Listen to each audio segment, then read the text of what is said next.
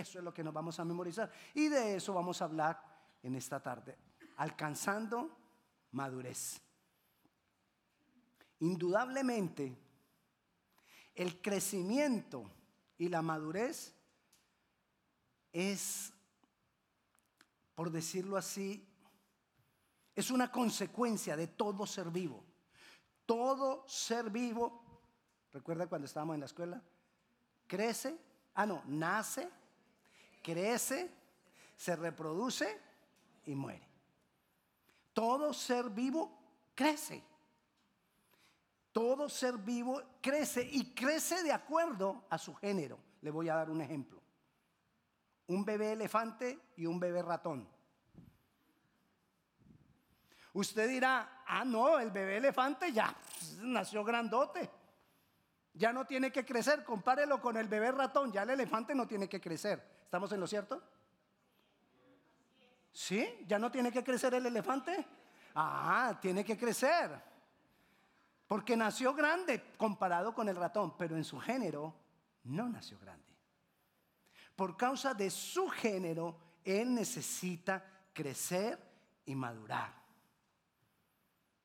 De acuerdo a su género, tanto el ratón, bebé, a muchos no les gustan, pero ellos crecen, como el, rat, como el elefante, ambos, de acuerdo a su género, necesitan y deben crecer hasta ser adultos. ¿Por qué? Por efecto y causa de la vida. Esa es la vida. Ese es el modelo de Dios. Las plantas tienen que crecer. Ese es el modelo de Dios. O sea que el modelo de Dios es que toda su creación crezca de acuerdo a su género. Pero la palabra género viene de gen, genética. O sea que cada ser debe, cada ser vivo debe crecer de acuerdo a su genética. Cada, de acuerdo a, a qué se determina hasta dónde debe crecer. Por ejemplo, hasta dónde debe crecer el ratón bebé, hasta dónde debe crecer el elefante bebé. No podemos esperar que el ratón bebé crezca al, mismo tamaño del elefante bebé. Porque ¿qué determina el límite de mi crecimiento? Mi género. Ese es el límite, mi género. Vaya siguiéndome a donde quiero llegar. De igual manera como el ratoncito o como el elefantico, nosotros debemos crecer de acuerdo a nuestro género. ¿Y nosotros qué somos? Humanos. Ok, hasta ahí deberíamos crecer como humanos. Pero tú y yo somos hijos de Dios. Ese es nuestro género. Todo el que ha recibido a Jesucristo como Señor y Salvador se constituye, dice la palabra, en Hijo de Dios. Y recibimos una genética. Génesis, eh, perdón, Efesios capítulo 1, versículo 13. Mire lo que nos dice, que en él también nosotros, habiendo oído la palabra de verdad, de verdad, el evangelio de nuestra salvación y habiendo creído en él, fuimos sellados Fuimos sellados, se nos impartió, se nos puso un sello, se nos puso una genética divina que es el Espíritu Santo. Por eso la Biblia dice que nosotros, los que hemos recibido a Jesucristo como Señor y Salvador, somos templos del Espíritu Santo, porque fue puesta una genética en nosotros. Entonces nosotros debemos crecer no solamente como humanos, sino como hijos de Dios, porque tenemos su genética. Pero recuerda que le decía yo que cuál es el límite de crecimiento. El límite de crecimiento está determinado por el género. Y si yo soy hijo de Dios, usted se imagina que de acuerdo a la genética que tengo del Espíritu Santo en mi vida, ¿cuál debe ser mi límite para crecer? ¿Usted se imagina hasta dónde yo puedo crecer como hijo de Dios? ¿Usted se imagina todas las cosas que yo podría hacer como hijo de Dios? Porque, hijo de tigre,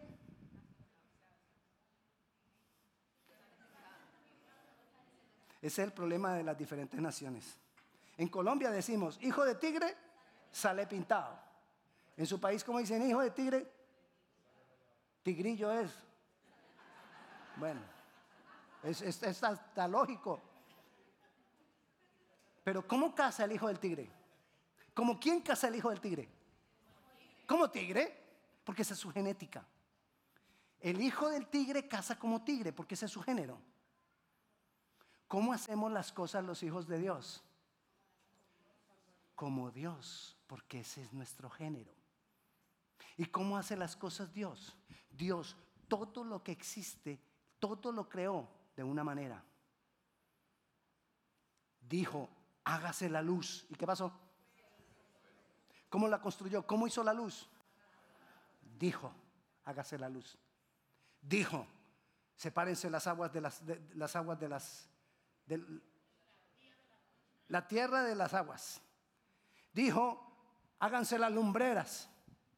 Dijo, hágase las hierbas, las plantas, los animales. Todo él dijo y las cosas fueron creadas. Tú y yo, cuando decimos creamos,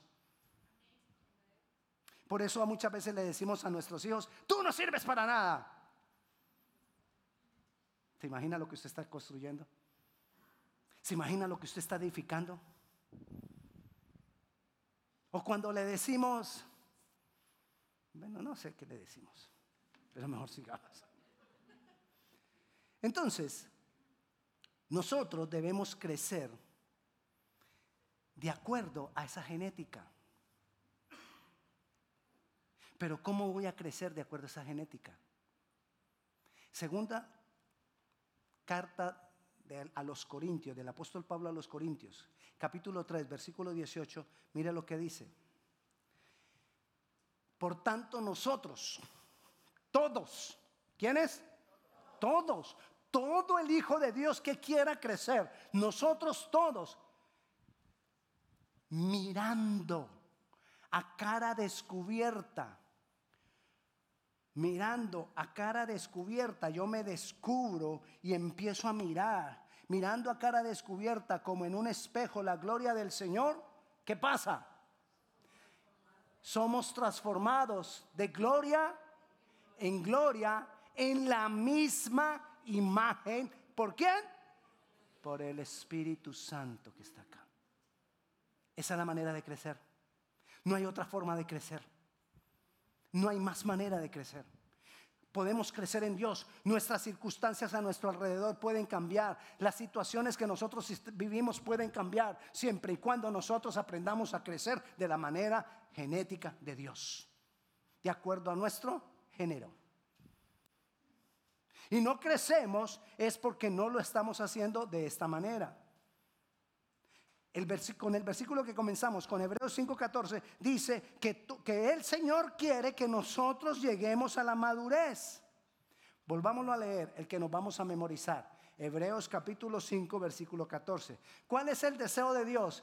Pero el alimento sólido es para quienes? Para los que han alcanzado madurez, para que los que por el uso tienen los sentidos ejercitados, ¿en qué? En el discernimiento. De lo que es bueno, de lo que es malo. Unamos ahora los, dos versículos. El versículo que estábamos hablando antes, ¿qué decía yo? Dice la palabra, que mirando todos a cara descubierta como en un espejo es la manera de madurar. Mirando a cara descubierta como en un espejo la gloria de Dios. La palabra es la gloria de Dios. Entonces somos transformados de gloria en gloria. Un pedacito hoy, otro pedacito mañana, otro pedacito pasado mañana, o mientras yo me esté mirando en un espejo. Tengo que ser sincero. Como cuando me miro en un espejo, usted se, mira en la mañana, usted se levanta así como con los ojos, así, la luz medio apagada y prende la luz y casi todos hacemos, sí, cuando nos miramos en el espejo. Y, no, no se asusta usted. Algunos nos asustamos, otros ya están acostumbrados y no se asustan. Pero ¿cuál es la idea? Que yo me miro en el espejo para ver cómo estoy para ver qué me tengo que limpiar, para ver cómo me tengo que arreglar, para ver si me echo el, cabello para allá o me lo echo para allá, o me lo tiro para atrás. Hay, hay veces eh, hay una indecisión que no sé para dónde tirarlo. O quizás usted, pero la verdad es que usted sí lo hace, usted, usted tiene la capacidad, usted tiene la oportunidad. No la desperdicie. Usted tiene la oportunidad de decidir si se lo echa para allá, si se. Pero usted quiere saber cómo queda mejor. Usted quiere saber cómo está mejor. De la misma manera tengo que hacerlo yo con la palabra de Dios. Porque me doy cuenta. Y dice aquí, se, lo llevaron. Hebreos, Hebreos, Hebreos 5:14. Que cómo voy a crecer por el uso, ejercitándome. O sea, los, para los que van al, al gym, ¿cómo logran los cambios en su cuerpo? Ejercitándose. Así se logran los cambios. ¿Cómo vamos a lograr los cambios en nuestras vidas? Ejercitándome en el uso de los sentidos. Perdón. En el discernimiento del bien y del mal. ¿Y cómo me voy a ejercitar? Mirándome a cara descubierta como en un espejo. Y me ejercito y, digo, mire, aquí dice que Dios odia la gritería. Y esta mañana le pegué un grito a mi esposa. Esto es un ejemplo. Y esta mañana le pegué un grito a mi esposa. Aclaro. Después va, no, yo no vuelvo donde pastor es gritón. O esta mañana, qué sé yo. Pero usted sabe. Y se va dando cuenta cuando va mirando la palabra las cosas que usted necesita cambiar. Y eso es lo que nos va llevando a madurar poco a poco. ¿Cómo poder yo evaluar si estoy creciendo o no?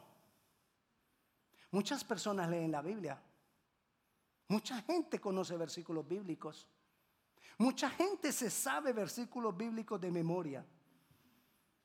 Pero ¿cómo yo puedo entonces darme cuenta que yo estoy creciendo? Hay tres áreas que van a mostrar que yo estoy creciendo. Primero, la manifestación de la libertad, porque dice la palabra que Jesús nos vino a hacer libres. Entonces yo tengo que crecer en la manifestación de la libertad. Segundo, tengo que crecer en la manifestación del poder de Dios, porque Dios quiere que su poder se manifieste en mí. Y tercero, yo debo crecer en la manifestación de la sabiduría de, Dios. Vamos a ver cada una de ellas. La manifestación de la libertad. Mire lo que dice Juan, capítulo 8, versículo 34.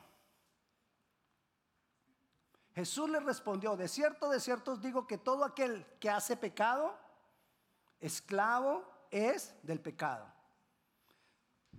¿Qué pasa con el que comete pecado? Se convierte en un esclavo del pecado porque ya no le puede decir no. Si usted dice mentiras y se acostumbra a decir mentiras y las mentiras se volvieron un hábito en su vida, entonces usted es esclavo de la mentira. Y lo primero para usted salir de un problema, de un lío, ¿cuál es? La mentira. Le miente a su esposa, le miente a su vecino, le miente a su patrón, le miente a, sus amigos, le miente a todo el mundo. Y ya se vuelve algo común, la mentira. Entonces me volví esclavo de la mentira porque es mi mejor salida. Pero continuando ahí, el versículo 35 dice entonces, y el, y el esclavo no queda en la casa para siempre, el hijo sí queda para siempre, 36. Así que si el hijo os libertare, seréis verdaderamente libres. El Hijo, Jesucristo, el Hijo de Dios, vino y nos libertó. Y si Él nos libertó, somos verdaderamente libres. ¿Cómo se muestra que yo estoy creciendo en lo que Dios ha hecho cuando yo camino en esa libertad? Pero ¿en cuál libertad? No en libertad de yo querer hacer lo que yo hago, sino de que era esclavo. En la libertad de aquello de lo que era esclavo. Quizás tú eras esclavo de una cosa, yo era esclavo de otra. Quizás eh, una persona es esclava de, del deseo por las mujeres, otro puede ser esclavo del amor por el dinero, otro puede ser esclavo del amor por, el poder, otro puede ser esclavo del, del deseo de fama. Cada uno puede ser esclavo de diferentes maneras. ¿Cómo voy yo creciendo en la libertad? Cuando yo ya no soy esclavo de esas cosas. Pero ¿cómo me doy cuenta yo de que soy esclavo? Yo tengo que ser sincero conmigo mismo y venir y mirarme con Dios y decirle, Señor, muéstrame. Muéstrame aquellas cosas de las cuales yo soy esclavo. Hay otras que usted ni siquiera tiene que preguntarle al Señor, son evidentes, usted las conoce. Por ejemplo, ayer hablábamos en las parejas, en la reunión de parejas, que fue una muy buena reunión, la pasamos muy rico. y hablábamos del, del terco, de la persona terca. Ese es un problema, ese es un pecado. Y yo lo tengo que identificar en mi vida. Yo tengo que revisar cómo, yo, cómo, estoy viviendo esas cosas de acuerdo a la palabra de Dios. Eso es el libre de acuerdo a la libertad. O sea, nosotros podemos decirle al pecado, por causa de la libertad, podemos decirle al pecado, no. Para el que, el problema, el que tiene el problema de mujeres, mire que lo señalo aquí donde no hay nadie para que después diga, ay, pastor me está señalando, mejor no le vuelvo a contar nada. No. Para el que tiene problema de mujeres, le es más difícil que para el que tiene problema de dinero. Para él es difícil lo del dinero, pero para él es difícil lo de las mujeres. Pero cada uno tiene que aprender a caminar en su libertad. ¿Por qué? ¿De qué manera? Usando, haciendo ejercicio de estarme mirando y diciéndole al Señor, yo quiero cambiar esto. Entiendo que es malo, no me conviene, no lo quiero en mi vida. Y empiezo a hacer un ejercicio para cambiarlo.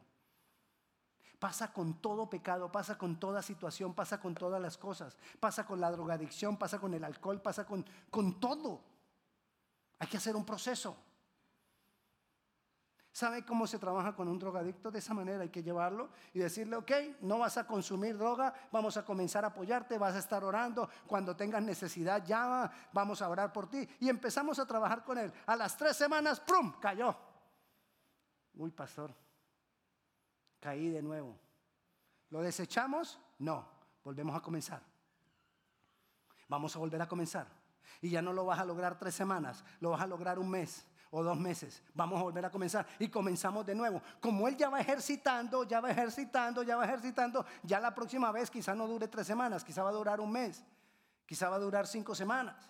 Ok, vamos, sigamos. Ay, pastor, volví la embarré. Ah, no, este no. No, tenemos que volver a empezar. Pero lo mismo, estoy dando el ejemplo del drogadicto, pero lo mismo pasa con cualquier pecado con la mentira, con el engaño, con la terquedad, con la gritería. Ayúdeme, ayúdeme con pecado. Dígame, dígame alguno suyo.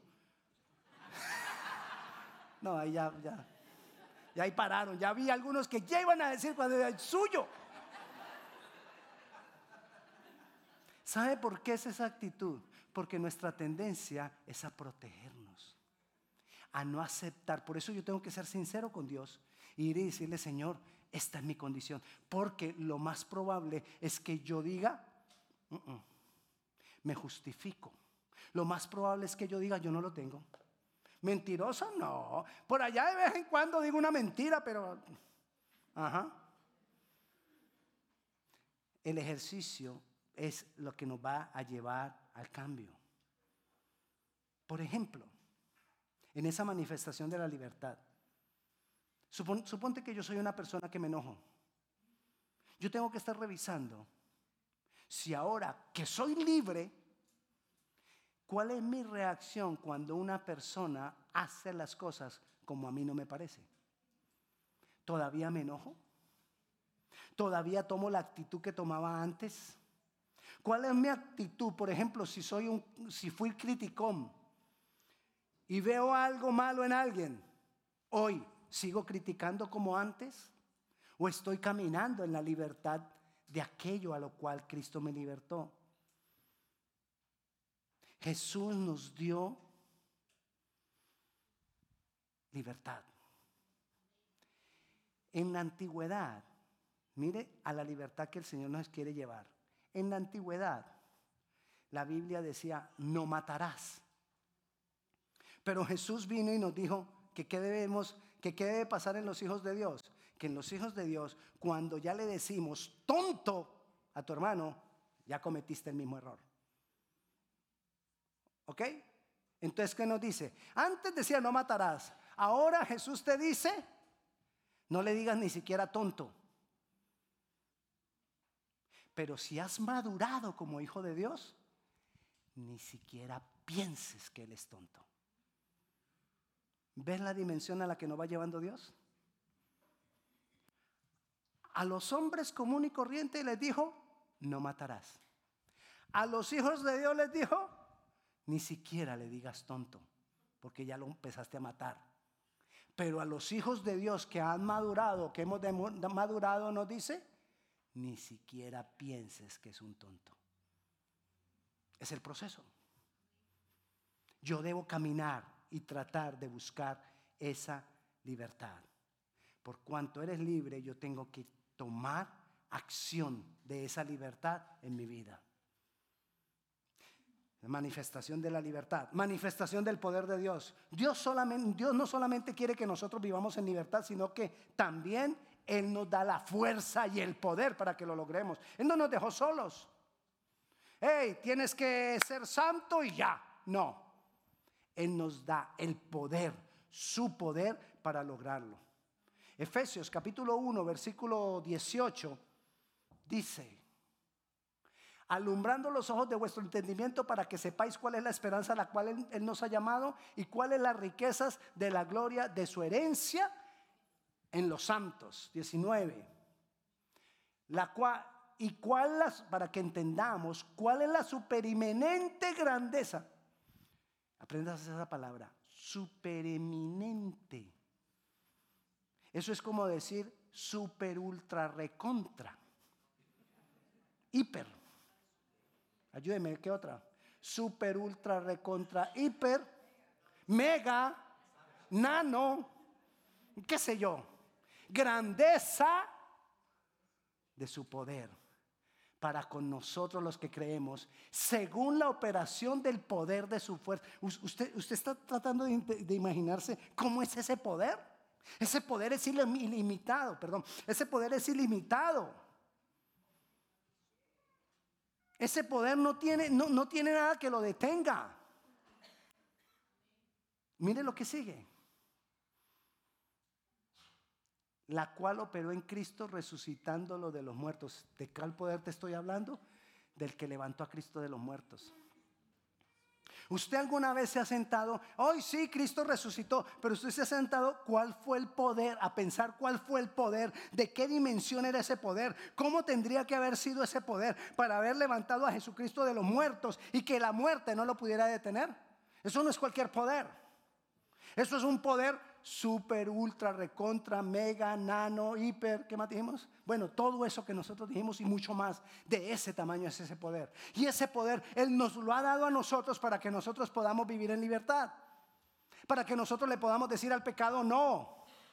Para que nosotros, por la dirección de Dios, nos podamos conocer a nosotros mismos, reconocer cuál es nuestra debilidad y decirle a nuestra debilidad, no tienes más poder en mi vida. Esa es la idea. No es por obligación, no es porque te digan, tú tienes que ser santo y las cosas son así, así, así. No, es porque tú te relaciones con Él, porque tú mantengas en una dependencia con Él, para que tú te mires en un espejo con Él y vayas siendo transformado por el ejercicio de gloria en gloria. Por ejercicio, por ejercicio. Cuando le estoy repitiendo por ejercicio, no le estoy diciendo que vaya al gimnasio. Le estoy diciendo que lo haga repetidamente, que lo haga todos los días, que lo haga una y otra vez hasta que usted venza el pecado. Él nos da el poder en nuestro ser interior, en nuestro espíritu, para, que para tomar dominio sobre todo nuestro ser. Mediante este poder es que nosotros podemos hacer la voluntad de Dios. No es por lo que los, no es por lo que tus líderes te manden, no es por lo que el pastor mandó, no es porque la gente te dijo que así tenía que ser, es porque tú te has dado cuenta cuando has mirado en la palabra, mirándote en un espejo como la gloria del Señor, va siendo transformado de gloria en gloria. Es porque Dios te lo dice a ti mismo.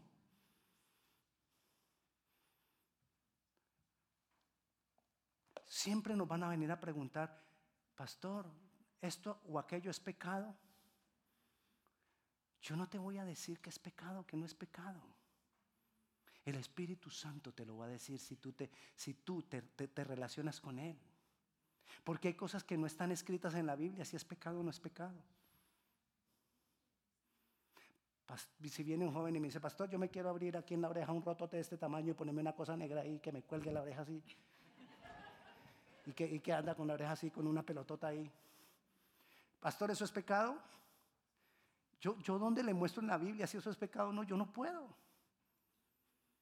Pero si Él busca La gloria del Señor, la gloria del Señor y el poder de Dios le va a decir si eso es pecado o no es pecado, si lo debe hacer o no lo debe hacer. ¿Me entiende? No es por imposición, es por el ejercicio del discernimiento del bien y del mal. Mi trabajo no es decirte a ti que es pecado y que no es pecado. Mi trabajo es dirigirte para que tú busques al Señor, porque el que te va a decir que es pecado y que no es pecado es el Señor. Porque cuando te lo decimos nosotros llega un momento en que tú te cansas. No, estoy, estoy hasta acá, de pastor. No me puedo poner arete, no me puedo colgar a nada, no, no, no, me puedo, no, me puedo, no me puedo hacer nada. ¿Qué sé yo que se están haciendo? Claro, cada vez hay, hay cosas más nuevas para hacerse. Claro, hay unos que ya se hacen, se meten, se abren acá, se meten unos túmulos y, salen aquí dos túmulos y, le sale por aquí otro, le sale por Se, están haciendo unas cosas. Muéstreme la Biblia donde dice que es pecado. ¿Y qué le muestro? Prohibido, dice San Juan capítulo 1, prohibido hacerse tumultos en la frente. No, no dice. Ojalá dijera. Para yo decirle, mira, eso es pecado. Aquí dice, pero no dice. Entonces, ¿qué es lo que tengo que guiarlo? A buscar al Señor para que el Señor le revele, le muestre. Pero Él lo va a lograr si lo hace por el ejercicio. Buscamos lo fácil.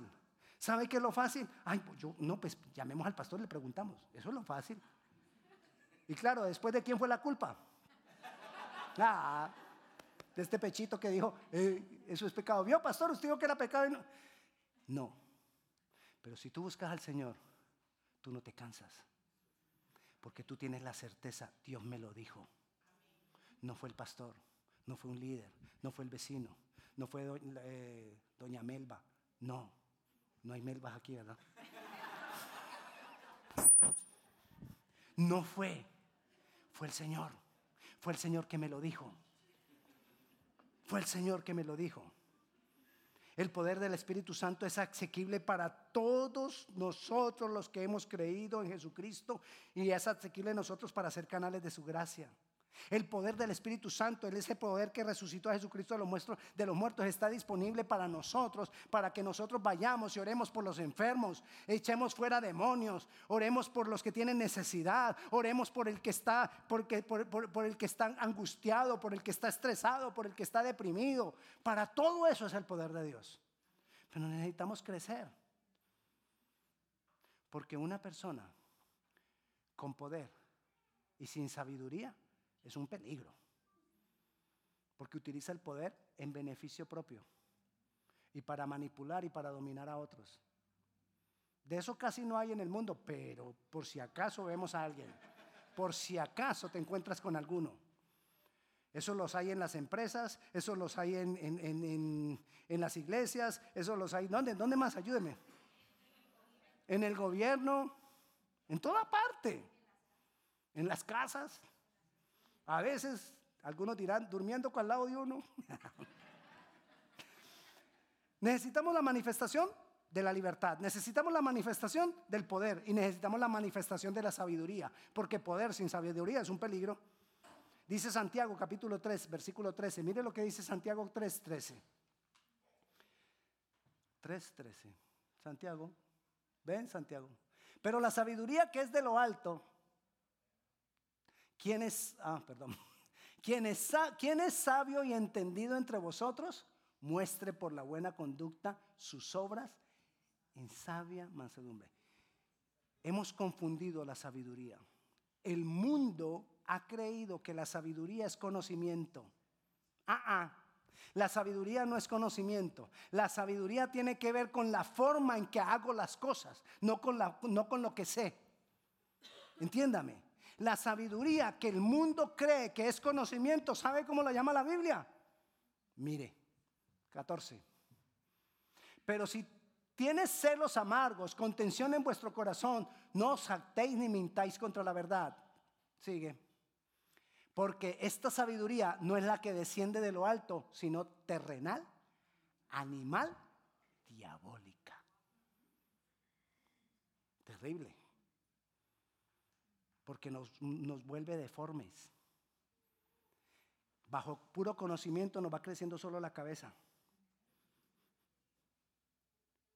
¿Me, ¿Me, entiende? Pero no, la sabiduría tiene que ver es la manera como yo actúo, la manera como yo hago las cosas sabiamente. Continúa el 16. Porque donde hay celos, contención, ahí hay perturbación y toda obra perversa. Pero la sabiduría que es de lo alto es primeramente pura, después pacífica, amable, benigna, llena de misericordia y de buenos frutos, sin incertidumbre ni hipocresía. Esa es la sabiduría que viene de lo alto. Dios quiere que nosotros crezcamos en esa sabiduría, saber cómo debo actuar en determinada situación, saber cuándo callar, saber cuándo hablar, saber qué callar, saber qué hablar, saber cómo debo reaccionar, saber cómo no debo de reaccionar, tener dominio propio para no dejar de para no reaccionar como no debo. Eso es sabiduría. Pero el mundo dice, "Uy, ese hombre sí que sabe." Qué sabiduría. Ah, Esperemos a ver cómo es con la esposa en la casa, a ver si hay sabiduría o no. Pero porque tenga mucho conocimiento y tenga mucha palabrería no quiere decir que sea sabio. Nunca piense de alguien que es sabio si usted no conoce cómo actúa. Quien sabe mejor si en mí hay sabiduría, a que no saben quién es.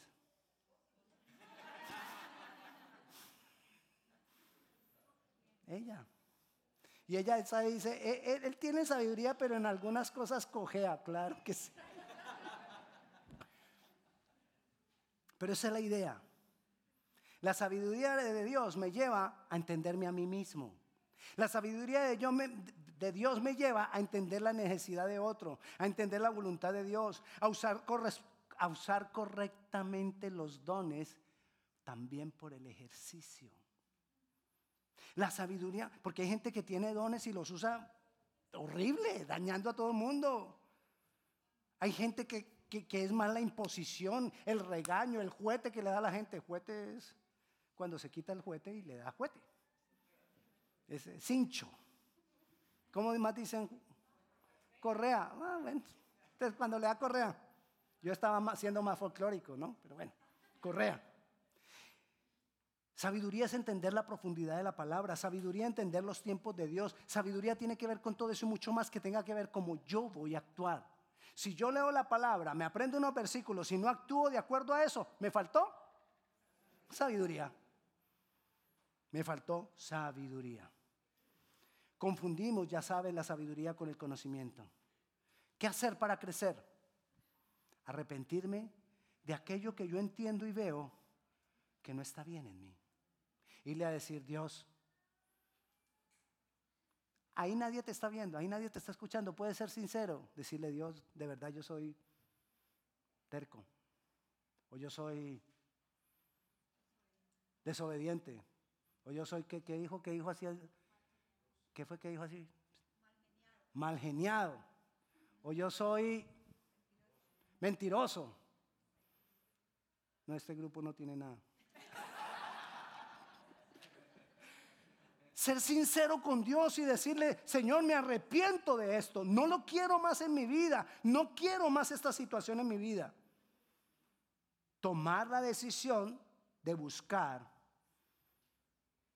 por el ejercicio, ir ganando batallas pequeñas. Si tú ganas una batalla pequeña, te fortaleces para una batalla más grandecita. Pero el hecho es que tú vayas ganando algunas batallas con ese problema que tú tienes. Puedes porque el poder de Dios está a tu servicio. Puedes porque el poder de Dios el Señor lo ha dejado para que lo logremos. Y asegúrate de hacerlo en unión con el Señor. No lo hagas solo. Solo nadie puede. Solo te cansas. Solo lo intentaste una dos semanas y a la segunda semana tiras todo por allá. Y después estás diciendo, eso no funciona. No te despegues de Dios, porque Él es el que te va a dar la fuerza para que lo logres. Y haz el ejercicio todos los días. Tú decides si siendo un elefante creces como ratón. Tú decides si siendo hijo de Dios te pones los límites de un ser humano común y corriente. Tú decides. Son, son decisiones que nosotros tenemos que tomar todos los días. Tú decides si solo crece tu cabeza o si, o si creces parejito, completo, todito. Tú decides. ¿Cuál es mi invitación hoy? Que tú le digas al Señor, Señor, yo quiero crecer, madurar como un hijo tuyo. Amén. Vamos a orar, pongámonos de pie.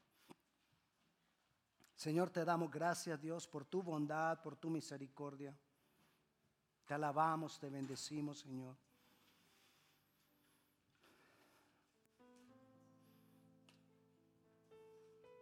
Yo estuve hablando de seres humanos comunes y corrientes, pero también estuve hablando de hijos de Dios.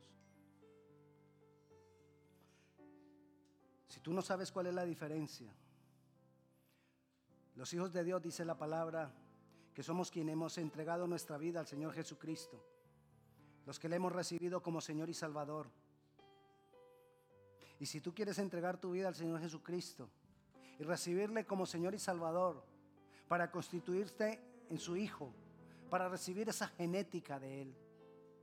Yo te invito a que se lo digamos juntos.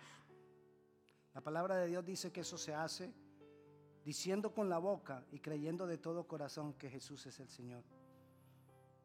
Y yo te invito a que se lo digamos. Si hay alguna persona aquí que no haya recibido al Señor Jesucristo, que nunca le haya dicho Jesucristo, yo me entrego a ti como y te recibo como mi Señor y Salvador y quiere hacerlo en este momento, yo le pido por favor, levante su mano ahí donde está.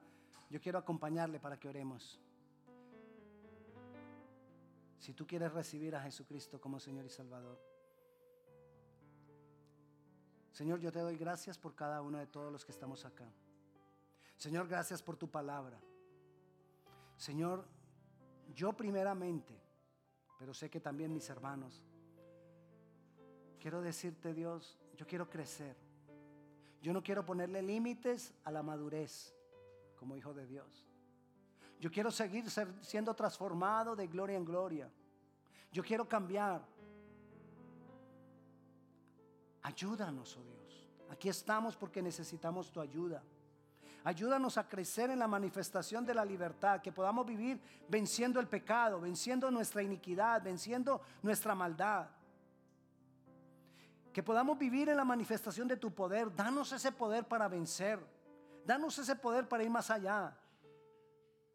Queremos vivir en la manifestación de tu sabiduría, Dios. Ayúdanos, Señor, a que podamos actuar de acuerdo a tu palabra, de acuerdo a la sabiduría que viene de lo alto, de acuerdo a la sabiduría que viene de ti. Señor, no permitas que nos separemos de ti, ni a izquierda ni a derecha, sino que todos los días ejercitemos ese cambio, esa transformación unidos a ti, Señor. Señor, yo bendigo la vida de mis hermanos para que tú les ayudes a cada uno, para que tú le des poder, para que tú le des unción, para que tú nos reveles la condición de cada uno. Yo declaro la administración de tu Santo Espíritu ahora. Y te doy gracias, Señor, en el nombre de Jesús. Amén y amén.